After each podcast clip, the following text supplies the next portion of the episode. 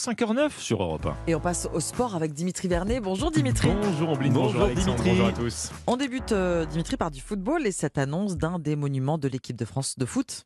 Après longue réflexion, j'ai décidé de, de mettre un terme à, à mon aventure avec les Bleus et de prendre euh, ma retraite internationale. Et oui, à 36 ans et après plus de 14 ans en équipe de France, le capitaine Hugo Lloris a annoncé hier prendre sa retraite internationale. Le champion du monde 2018 et ses 145 sélections, c'est un record, a décidé de raccrocher les gants.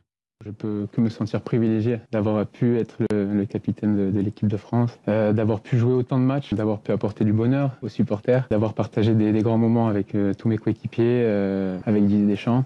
J'aurais préféré finir sur un titre de champion du monde, mais je préfère retenir euh, cette aventure euh, positive et on a rendu les, Français très fiers. La fin d'une belle histoire bleu-blanc-rouge pour le natif de Nice. Dans un communiqué, le sélectionneur euh, tricolore Didier Deschamps lui a rendu un bel hommage. Je le cite Je souhaite à tous les entraîneurs d'avoir des joueurs comme lui à diriger. Hommage venu également de Kylian Mbappé sur les réseaux sociaux.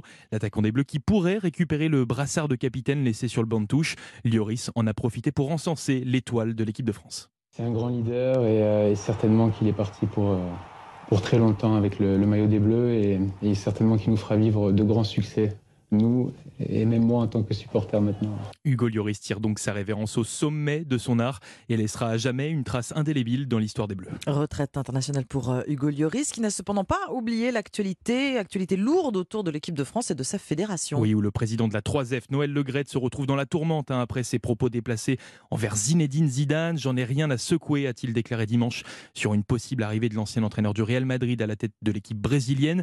Des propos condamnés de toutes parts et Hugo Lloris y est également allé de son tacle. Il y a des choses euh, qui sont inappropriées et, pour le coup, euh, on ne peut pas manquer de, respect à, à des anciens joueurs de, l'équipe de France, encore plus à une, une légende internationale comme Zinedine Zidane. Et malgré les excuses du président, la ministre des Sports a réitéré ses propos sur Noël Legrette hier en conférence de presse, regrettant de trop nombreuses sorties de route. Moi, je n'en veux plus.